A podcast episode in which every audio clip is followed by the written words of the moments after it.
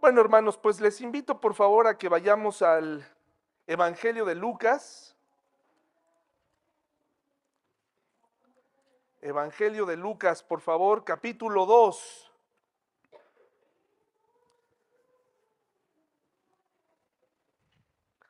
Lucas capítulo 2, por favor.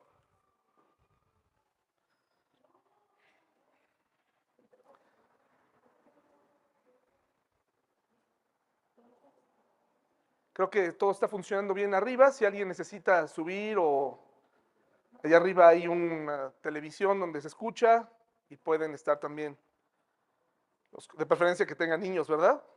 O bebés.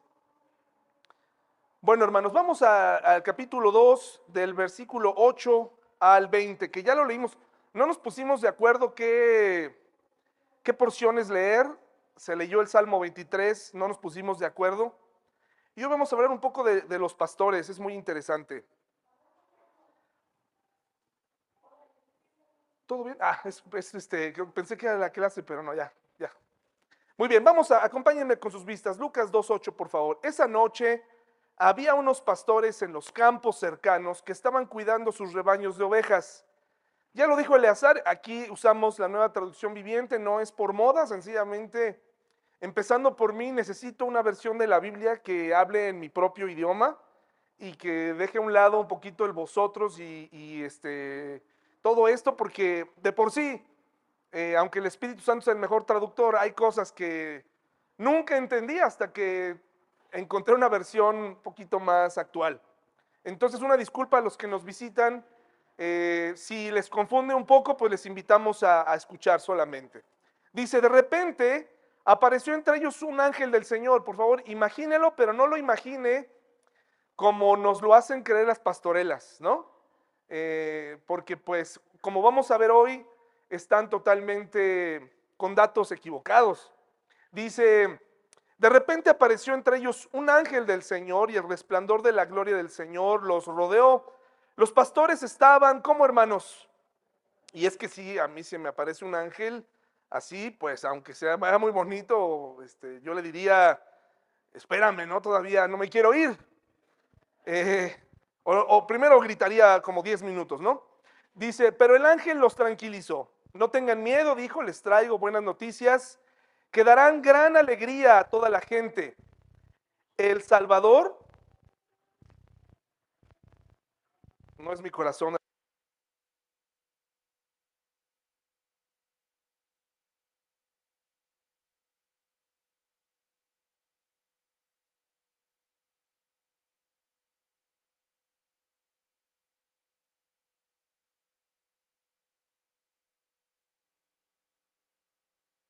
Uno, dos, tres. Uno, dos, tres. Un poquito más, por favor. Ahí se escucha bien. Se escucha muy bajo, ¿no? Hay que subirle un poquito, mi hermano, por favor. Si no lo cambio, lo voy a cambiar porque... Uno, dos, tres. Gracias, hermano. Ahí está. Muy bien. Entonces, eh, les decía, eh, el versículo 10, pero el ángel los tranquilizó, no tengan miedo, dijo, les traigo buenas noticias que darán gran alegría a toda la gente, el Salvador. Sí, el Mesías, el Señor, ha nacido hoy en Belén, la ciudad de David, y lo reconocerán por la siguiente señal. Encontrarán a un niño envuelto en tiras de tela, acostado en un pesebre. De pronto se unió a ese ángel una inmensa multitud. Aquí ya es el momento del ataque, hermanos. No, a mí me hubiera dado un ataque aquí.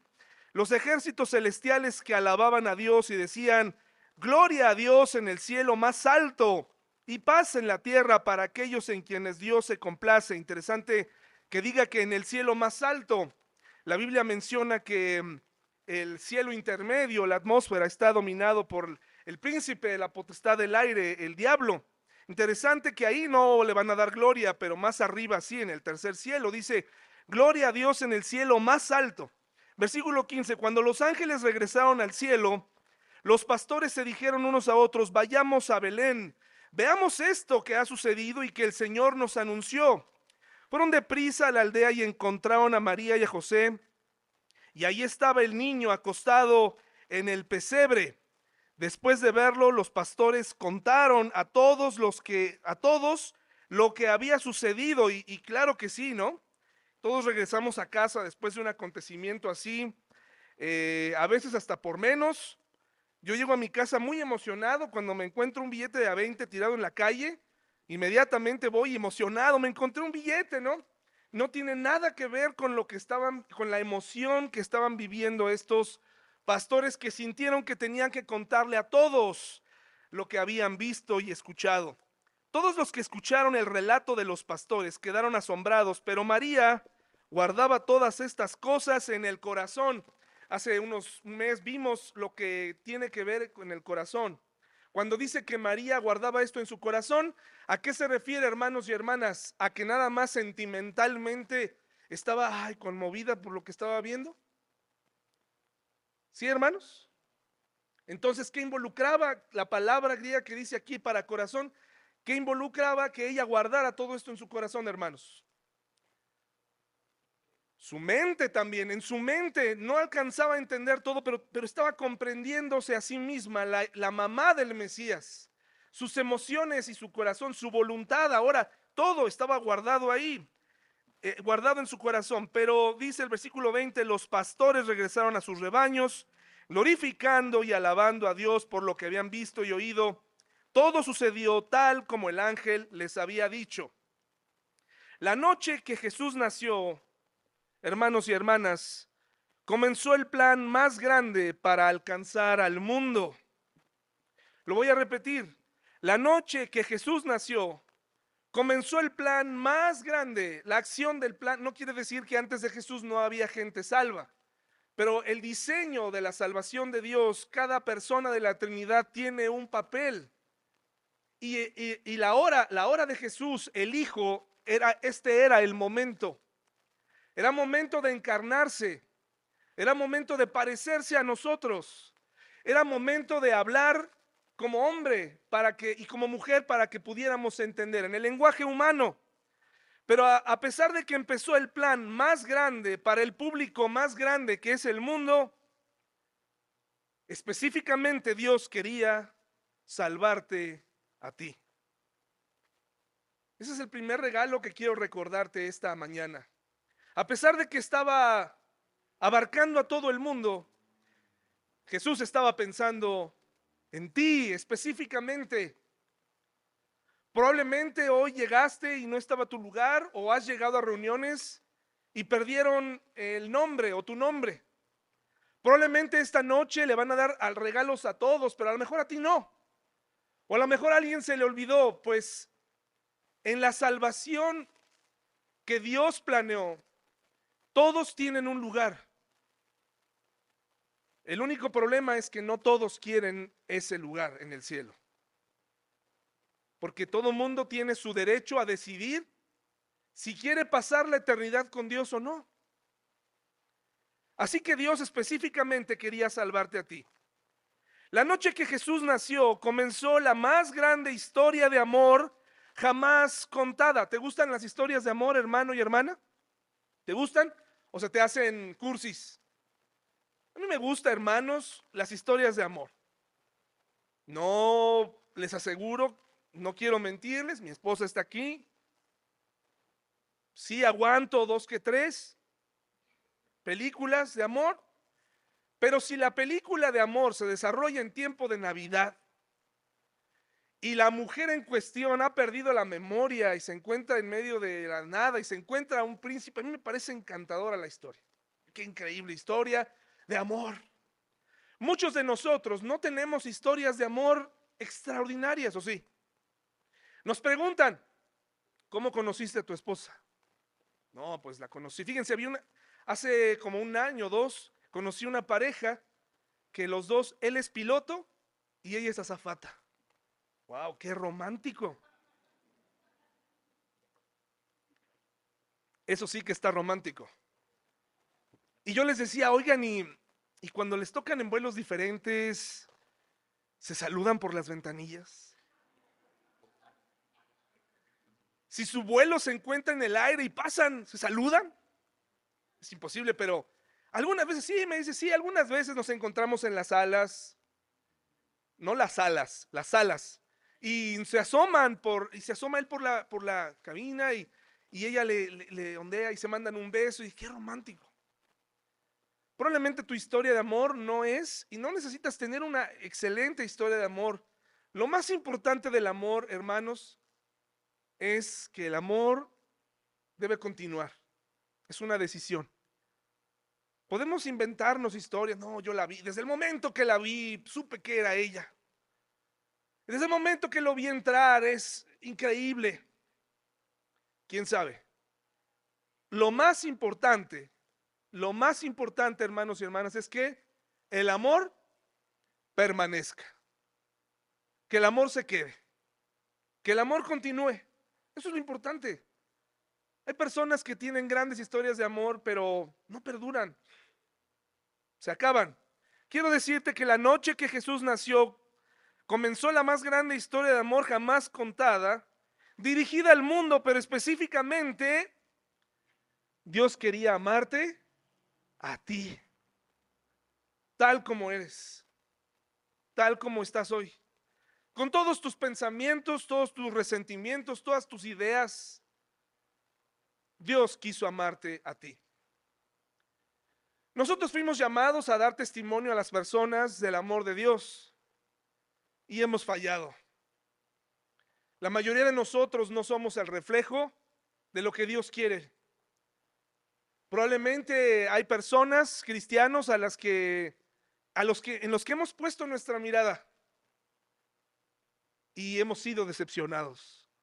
Y te voy a dar otra mala noticia, seguirás siendo decepcionado, decepcionada. Si sigues pensando que los cristianos te debemos algo, nosotros seguiremos fallando vez tras vez. Lo bueno es que esta historia no es humana, es divina. Y la hizo alguien que te ama tanto, a pesar de lo que tú, lo que tú piensas o lo que yo piense, Él nació para ti.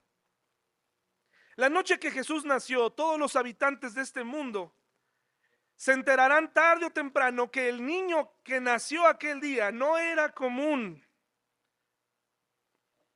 pero que específicamente, aunque no era común, te corresponde a ti elegir hoy creer quién es realmente. Si es un mito o es un Dios, o es Dios, el Hijo de Dios. Con el tiempo, hermanos y hermanas, las épocas navideñas nos han contado historias falsas, diluidas, cambiadas totalmente, que son agradables, ¿eh? Por favor, no, no, no me...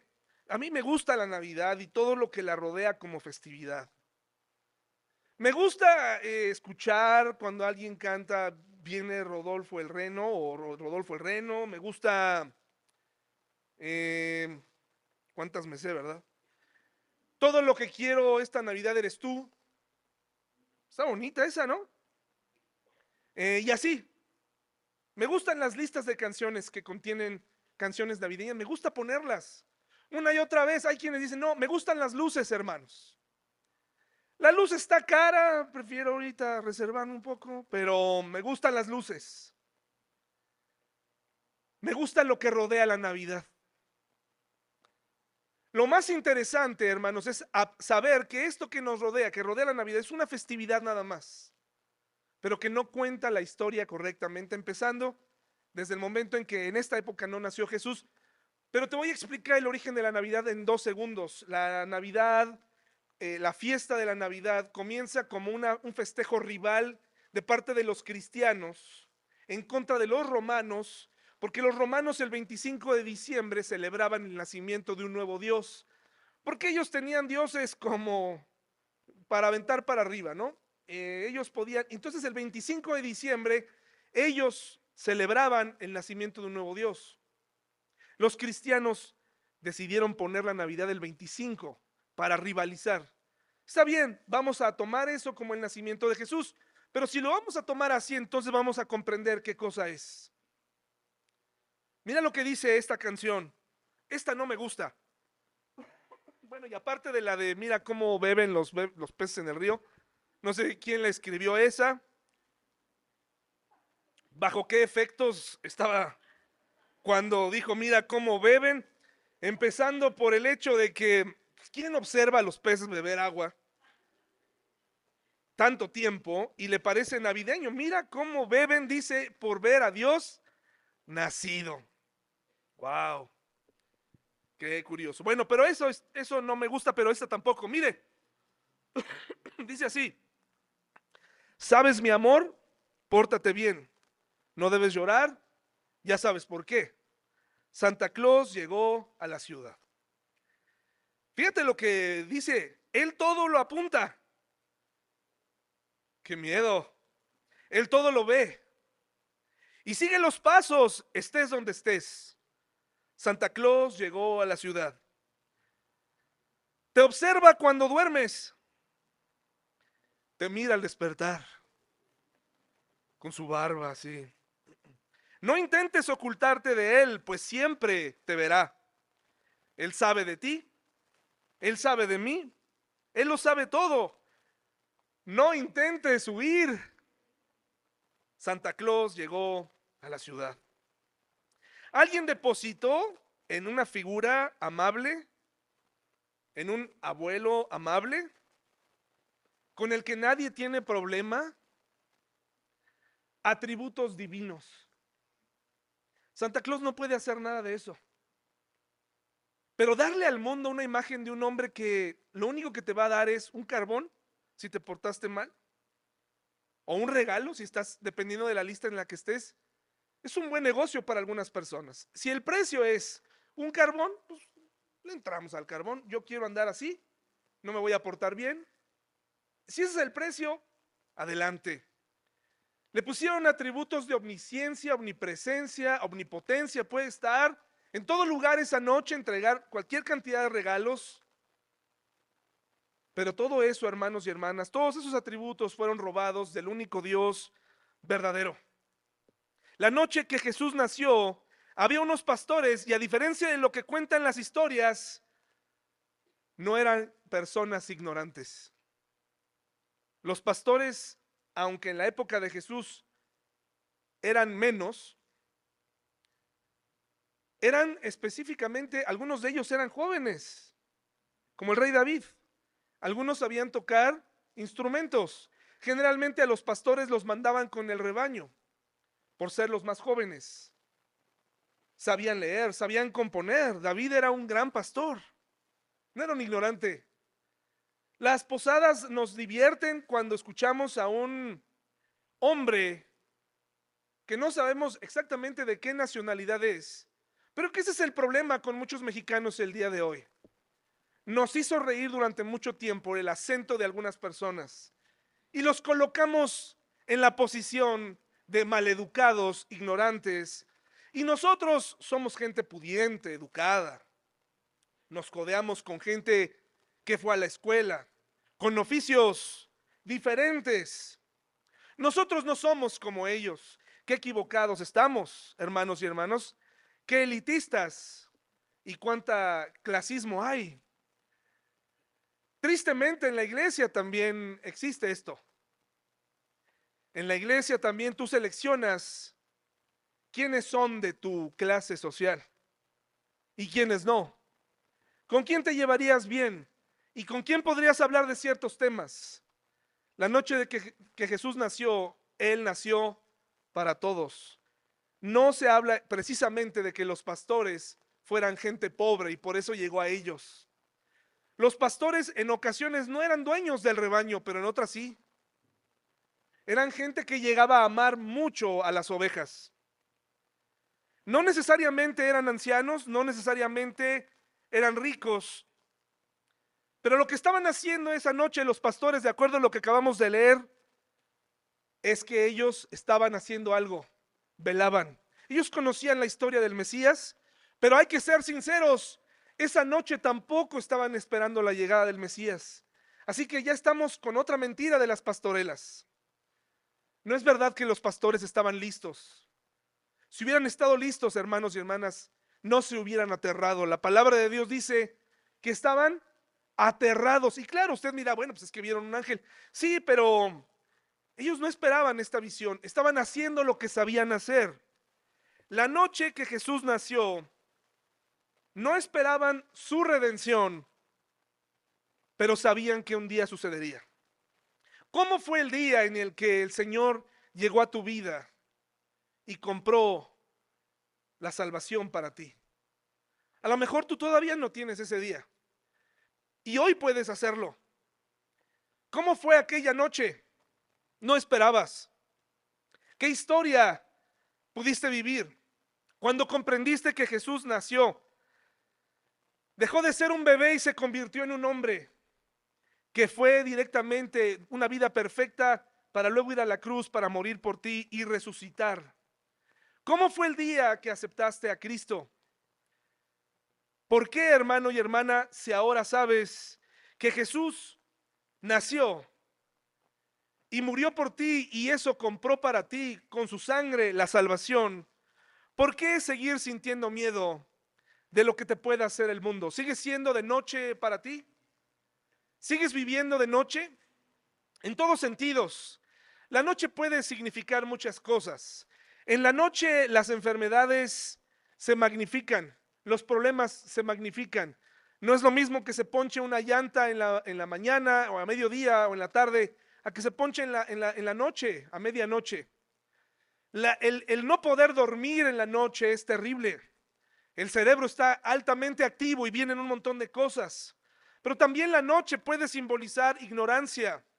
Pensar que tu forma de vida, porque tú piensas que tienes toda la razón para estar ofendido o ofendida, te aleja de Dios y de su iglesia porque tienes suficientes argumentos según tú. Pero contra el amor de Dios no puedes hacer nada. El amor de Dios te da la bienvenida. La gente siempre te va a fallar. ¿Por qué seguimos sintiendo miedo ante los problemas? ¿Por qué seguimos sintiendo zozobra ante las guerras? Ya salió una nueva variante del COVID y ya no falta el hermano que va a levantarse a darle gracias a Dios por las cosas que ha vivido, pero que tengan mucho cuidado porque la nueva cepa viene muy fuerte. Esta vez va a acabar con todos. Desde el temor, hermanos, el cristiano no puede vivir. Es desde la esperanza. No quiere decir que no vas a usar un cubrebocas si es necesario. Ya nos encerraron dos años, pero no puedes vivir desde el temor. Puede sorprenderte este tipo de relatos. Pero una vez que los vives, una vez que viviste el poder de Dios en tu vida, el cambio en la vida de tus padres, el cambio en la vida de las circunstancias, no puedes seguir viviendo de noche. La noche que Jesús nació, hermanos y hermanas, vamos a ver otra, a resolver otra imprecisión. La noche que Jesús nació, no nació y se convirtió en una cantata navideña o en una trágico comedia. Los ángeles no cantaron, hermanos y hermanas. Eso es una cosa occidental que suena bien, pero no fue así. ¿De dónde habremos sacado que los ángeles cantaron?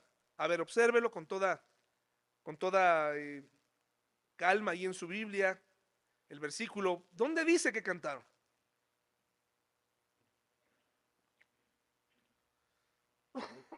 Perdón, como decía un pastor muy querido, ahorita vengo, voy a comerme un buñuelo y regreso, así decía él, ¿no?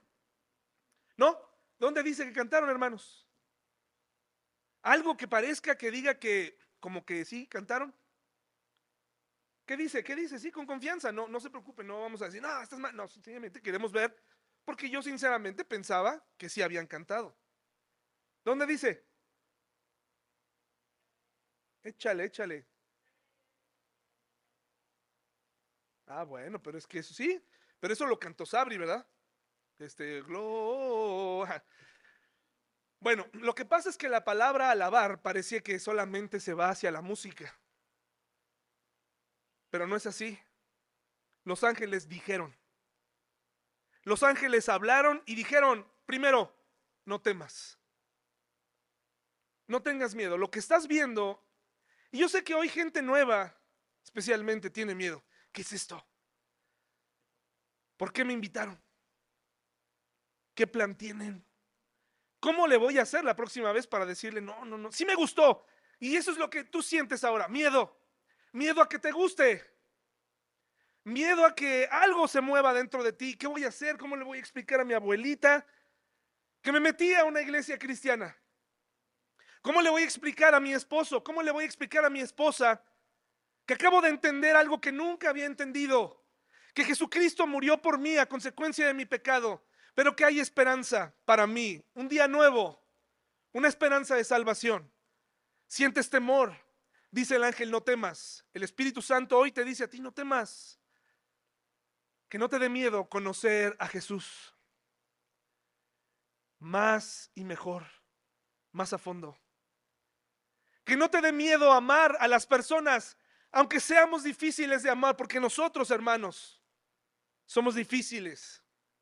Salimos con cada cosa, con cada idea. Le fallamos a las personas que amamos. Dice una canción, hay cosas que les hacemos a las personas que amamos que deberían estar prohibidas. La noche que Jesús nació, los ángeles no cantaron, dijeron, no temas, la noche ha terminado y llega el día para ti, pastor. El Mesías, el Salvador, del que tú has oído y leído, ha nacido esta noche. Y lo vas a encontrar en un lugar como el que nos habló Joselo la semana pasada. Un sitio reservado para los animales. No había lugar para ellos.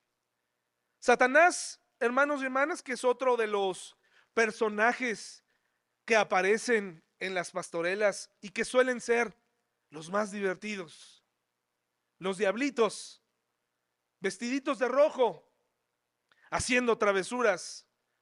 Esto, hermanos, esta historia, por supuesto que fue influida por el diablo también, en el sentido de la gente de las posadas sentía miedo, ¿por qué le voy a dar cabida a estas personas en medio de la noche? Hermanos, el temor no debe ser el consejero para tomar decisiones. El temor no debe moverte. ¿Qué va a pasar si hago esto? ¿Qué miedo? Voy a perder esto y aquello, familiares, amigos, me van a dejar de hablar. Voy a dejar y si hago esto en la iglesia y luego ya no y luego quedo mal. Una persona me dijo el otro día, "Oye, ok, regreso a la iglesia. Pero ¿qué va a pasar si nos volvemos a pelear?" Pues nada, perdonarnos otra vez. La gente vive desde el temor. ¿Qué va a pasar? Uno de mis grandes temores, infundados totalmente, hermanos, infundados. ¿Qué va a pasar con mis hijas si yo me muero? Ahí ya de plano ya ignoré a mi esposa, ya ignoré a mis a los abuelos, ya di por entendido que nadie los va a ayudar, ¿no? Y sobre todo le dije a Dios, ¿a poco sí? ¿Qué tal si yo soy el que creo y los demás también ellos creen? Desde el temor, hermanos, no se decide. Ahora, los ángeles aquella noche, hermanos y hermanas, dijeron algo muy interesante. No lo cantaron, lo dijeron. De pronto se unió a ese ángel una inmensa multitud. Pensamos que por ser inmensa, la canción vendría bien, ¿no? Porque pues es más fácil organizar un coro en una tonada. Los ejércitos celestiales que alababan a Dios y decían, ¿Qué será más impresionante? Oírlos cantar. ¿Qué será más bonito? Oírlos cantar. Pues oírlos cantar. Pues no, hermanos.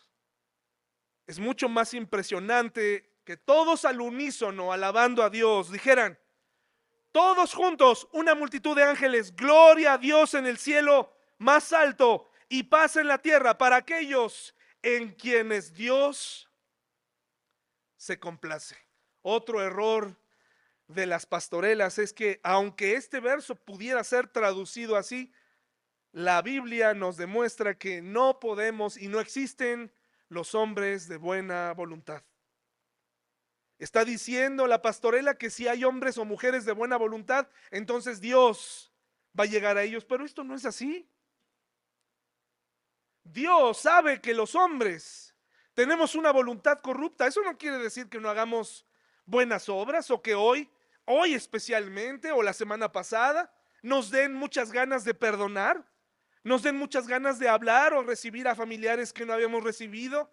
Sentimos que el ambiente es propicio para hablarle a aquellos con los que nos habíamos peleado porque es Navidad Y porque el espíritu navideño está en algún, de algún modo entrando como el gas LP que se escapa de un tanque eh, cada Navidad, una semana antes y una semana después. Alguien libera el espíritu navideño y te entran las ganas de perdonar cuando todo el año fuiste cruel, fuiste indiferente, fuiste duro, fuiste mentiroso, fuiste inconstante. Pero el espíritu navideño te dice perdona, perdónala, invítala a tu casa esta Navidad. Dios sabía que esos solamente son sentimientos. Cuando Dios dice que debemos amarle con todo nuestro corazón, con toda nuestra alma, cuando dice que hablemos con todo el corazón, que lo amemos, ¿cómo aprendimos que debemos amarle? Con toda nuestra mente, con toda nuestra voluntad, con todas nuestras emociones. Está bien que en estos meses, en estos días, se doble un poco nuestro corazón, pero el Espíritu Santo quiere estar activo siempre en tu vida. Siempre. Los ángeles dijeron, paz en la tierra para aquellos en quienes Dios se complace. ¿Sabes que cuando tú aceptaste a Cristo en tu corazón, Dios se complace en ti y quiere ofrecerte paz en una tierra en donde cada vez pareciera que se complica más las cosas. Pero no acumules, por favor, más noticias amarillistas. Por favor, no acumules más problemas. Acumula más promesas y llévalas a tu mente y compártelas. Recuerda, Puede ser que a los cristianos también nos pasen cosas, pero que no acaso la noche que Jesús nació vino a asegurar también nuestra alma mediante su vida perfecta y su sacrificio. No hay buena voluntad para nosotros, hermanos. Hay buena voluntad de parte de Dios para nosotros, pero nosotros hacia los demás probablemente tiene vigencia. 24 horas de gracia hoy. Eres bienvenido en mi casa hoy, mañana quién sabe, con condiciones tal vez, pero no nos amó así el Señor. La noche que Jesús nació, hermanos, las personas se sorprendieron al escuchar el relato de los pastores. No fue un asunto de clase social, fue un asunto de sensibilidad. Los que estaban despiertos en la noche eran los pastores haciendo su trabajo. Les invito a ir, hermanos, a 1 de Samuel 22, 1 y 2, y ahí vamos a terminar. 1 de Samuel 22, 1 y 2. Los pastores fueron muy contentos. Esa noche fue diferente, muy distinta a todas las que habían vivido antes. Y fueron muy gozosos a platicarle a todos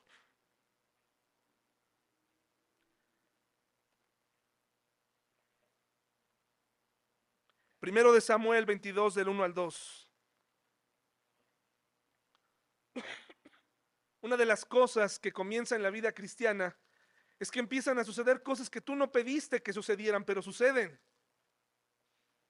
Cuando uno recibe al Señor Jesús en el corazón y toma una, una decisión contundente de seguirle, ocurren muchas cosas inesperadas. Para empezar ocurre algo que es empezar a dejar aquellas cosas que para mí eran muy valiosas. Hay personas que dicen, yo sería cristiano si no me pidieran dejar de tomar, porque me encanta tomar. Por eso no soy cristiano. Fíjense nada más. Otros dicen, yo me encantaría ser cristiano, pero me encanta bailar. Por eso mejor no soy hermano y hermana. Eso, ¿dónde, ¿dónde dice eso? Es que yo digo muchas malas palabras y como digo muchas malas palabras y mentiras, mejor no soy cristiano. ¿Sabes qué ocurre cuando vienes a Cristo? El Espíritu Santo empieza a transformar todas aquellas cosas y de pronto empiezas a tener deseos de decir la verdad siempre, no nada más a veces, siempre. Y eso lo hace el Espíritu Santo. Empiezas a tener paz en las complicaciones empiezas a ser mejor, mejor anfitrión y hospedador, mejor abuelo, mejor padre, mejor madre, empieza a ocurrir algo. Ocurren cosas inesperadas como la que les ocurrieron a los pastores. Imagínese la escena. Pero quiero que terminemos esta mañana en primero de Samuel 22, del 1 al 2. ¿Ya lo tenemos? Como les dije, David era un pastor y como él seguramente había otros porque tenían que pasar largas horas en el campo, en el desierto, con animales. Les ponían nombres a las ovejas, eh, componían salmos, canciones, cantaban, jugaban, perfeccionaban su puntería con la onda. No eran gente ignorante. La próxima vez que vean una, una, pastorela, por favor, eso es una historia aparte, alternativa. Esa no es la historia del nacimiento de Jesús. el nacimiento de Jesús cambió toda nuestra vida y nuestra historia y nuestro rumbo. Entonces no estoy diciendo que no vayas, solamente que mm, si hay oportunidad, pues no te metas con el director de la pastorela, ¿verdad? Pero si tienes la oportunidad, explícale que el nacimiento de Jesús fue diferente y que lo involucra a él también. Pero claro que hay que hacer una sátira de ese día tan memorable. Hay que hacer una burla. Los mexicanos somos así. Acuérdense que los mexicanos no nos gusta hablar de la muerte según un estudio durante todo el año, pero el día de muertos nos avalentonamos. Así somos. Primero de Samuel 22, del 1 al 2, dice, entonces David, ese David pastor, salió de Gat y escapó, ¿a dónde? A la cueva de Adulam. ¿Por qué David se escondió en una cueva? Pensarás, pues es obvio, pues es un lugar oscuro, eh, oculto, donde pues si estás huyendo, pues es el mejor lugar. Mira, David conocía bien las cuevas. Una de las labores que tenía un pastor de ovejas era poder fabricar refugios temporales o encontrar refugios naturales, apriscos, recovecos, donde pudieran esconderse sus ovejas de la tormenta. De tal manera que él instintivamente, el autor de los salmos, cuando tuvo que escapar por su vida, ¿qué creen que hizo? corrió a una cueva. Es lo mismo, es un, es un reflejo natural. Él conocía muy bien cómo esconderse ahí. Un reflejo que también tuvo Elías cuando estuvo pasando una temporada de mucho miedo, cayó en una cueva y Dios mismo lo fue a sacar de ahí. Pero mira lo que dice, al poco tiempo sus hermanos y demás parientes se unieron a él allí. Qué interesante, ¿no? Por algún tiempo quise insertar en la cabeza de los hermanos la idea de que nosotros podríamos llamarnos Adulam, como un lugar de refugio. Y después me di cuenta, hermanos, que no era la mejor opción para una iglesia. Los hombres de David lo siguieron a donde él iba. Si él salía, iban a salir. Si él se ocultaba, se iban a ocultar. Sí, nuestra iglesia debe ser un refugio. Pero la obra se hace ¿dónde? Afuera. Aquí no es un búnker, no es un refugio anti bombas. No fuimos llamados a eso. Pero es muy Em, emocional, ver cómo donde se metió David, lo fueron a seguir las personas que estaban tristes. En tu familia tienes un papel. Aunque sea pequeño, pero tienes un papel. Por favor, esta Navidad, no te metas en la cueva. Y menos si tú eres un líder de familia. No te metas ahí porque ahí te van a seguir. Y tal vez llevas años ahí. Hombres y mujeres han decidido esconderse. Y la gente que te ama dice, aquí me quedo contigo, porque te amo. Pero ese lugar no es el correcto. Dios no te quiere ahí. Sal de ahí. Dios no quiere a los cristianos todo el día en la iglesia. No quiere, tal vez ese es uno de los miedos que muchas personas tienen respecto al cristianismo. Me la voy a pasar en la iglesia. Sí pasamos horas en la iglesia, sí, pero no días. Hay una vida afuera. Afuera hay personas que no conocen a Cristo, que necesitan conocer cristianos y cristianas que sonríen, que disfrutan la vida, que tienen confianza en el porvenir, a pesar de que no tenemos la vida resuelta. Necesitamos salir. Necesitas comprender, hermano y hermana, que ya no estás de noche. Jesús nació y Adulam no es el destino final. Grave equivocación ponerle a, nuestra iglesia Adulam y buscarle el lado espiritual a algo en donde Dios no nos quiere. ¿Por qué? Mira lo que ocurrió luego. Otros comenzaron a llegar. Hombres que tenían problemas, claro que sí. Yo iría a ese lugar y la iglesia tiene cierto aspecto de Adulam. Voy a buscar a aquellos que tienen problemas y me voy a acercar con ellos para ver cómo lo resuelven. Pero aquí llorando, hermanos, sintiéndonos tristes, llenos de amargura y resentimiento, no se va a resolver el problema. La cueva de Adulam no es el destino final. Llegaron, comenzaron a llegar los que tenían problemas. Sorpréndete, llegaron los que tenían deudas. Una de las cosas que tienen las iglesias cristianas, y también esta desafortunadamente, es que en muchas iglesias se ocultan estos aspectos. Todos vinimos a fingir que tenemos una familia bien educada, que no tenemos problemas, que no tenemos deudas, que no tenemos problemas con una mirada le decimos a nuestra esposa, Oye, no me contestes, mm, no digas, echa la ofrenda aunque no tengas dinero. Hermano y hermana, es un buen momento para recordarte, no dejes ofrenda si tienes deudas. ¿Qué esperas que ocurra? ¿Que se duplique? ¿Como un acto de magia? No. Atiende tus deudas, págalas. Dios se va a encargar de nuestra iglesia. Dios se va a encargar del, del sueldo, no te preocupes. Atiende tus deudas. Si alguna vez alguien te enseñó que tienes que depositar porque si tú das un centavo el Señor te dará dos, no es así. Atiende tus prioridades. ¿Llegaron los endeudados o que simplemente llegaron aquellos que estaban? Y es que la mayoría de nosotros estamos descontentos, hermanos. Yo estoy descontento, hermanos.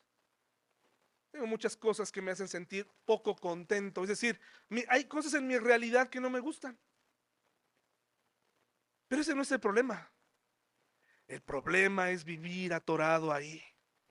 Yo puedo entregarle a Dios las cosas que no me gustan. No tengo el salario que quisiera. No tengo el carro que quisiera.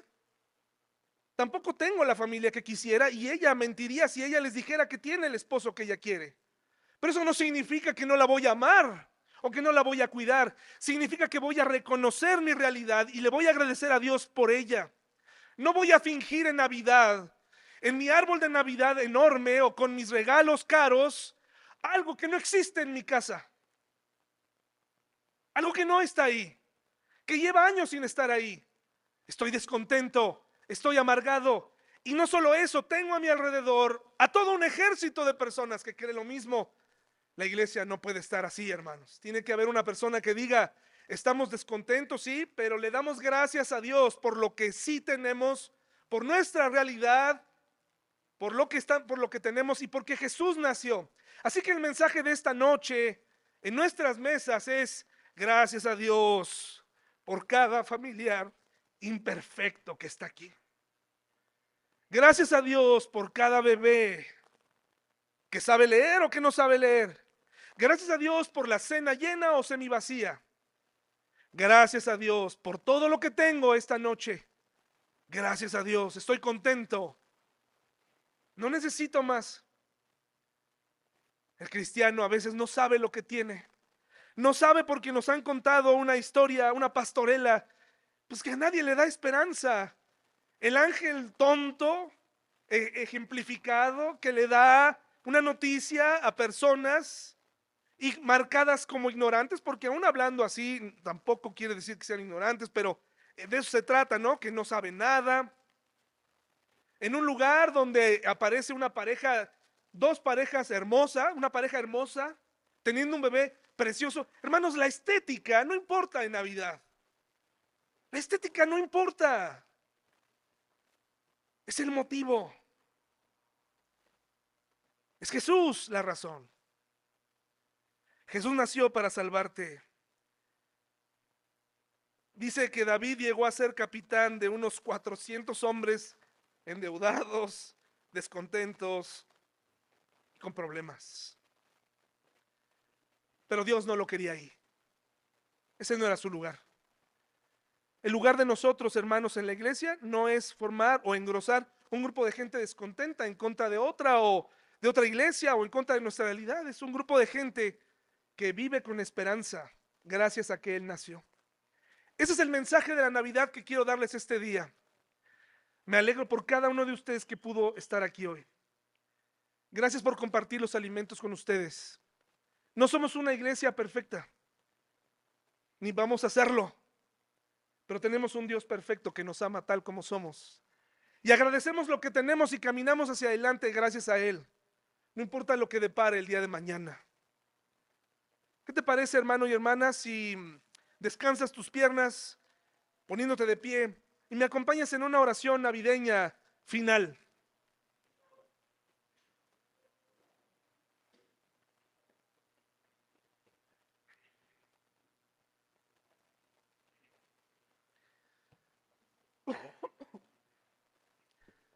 Les deseo que esta noche, hermanos y hermanas, haya regalos. Les deseo que haya comida. Les deseo que haya sonrisas, buenas conversaciones. Pero principalmente les deseo que esté Jesús sentado ahí.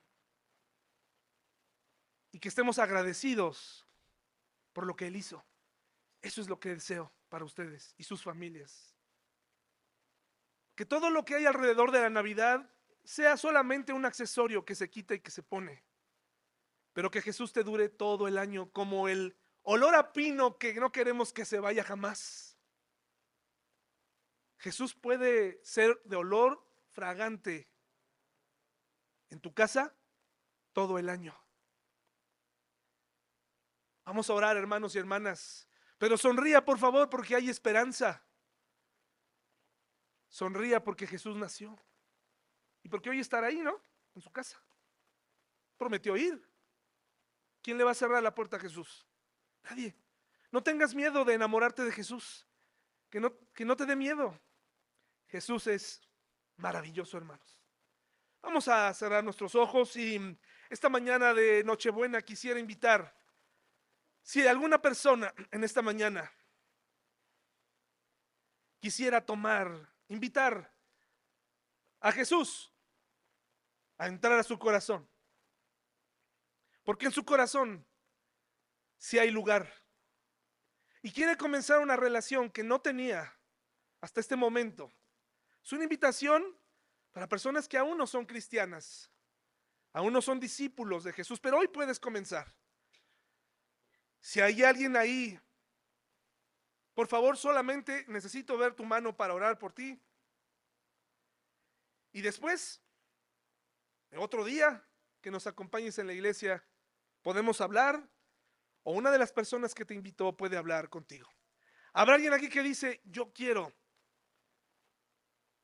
comenzar mi relación con Jesús. Levanta tu mano ahí, todos no estamos viendo para que no sientas miedo. Recuerda, el temor es bien grande. ¿Qué va a pasar? ¿A qué me voy a comprometer? No, pues más bien estás recibiendo todo a tu favor. ¿Habrá alguien así? Que diga, yo quiero comenzar una relación con este Jesús que vino a nacer. ¿Habrá alguien así?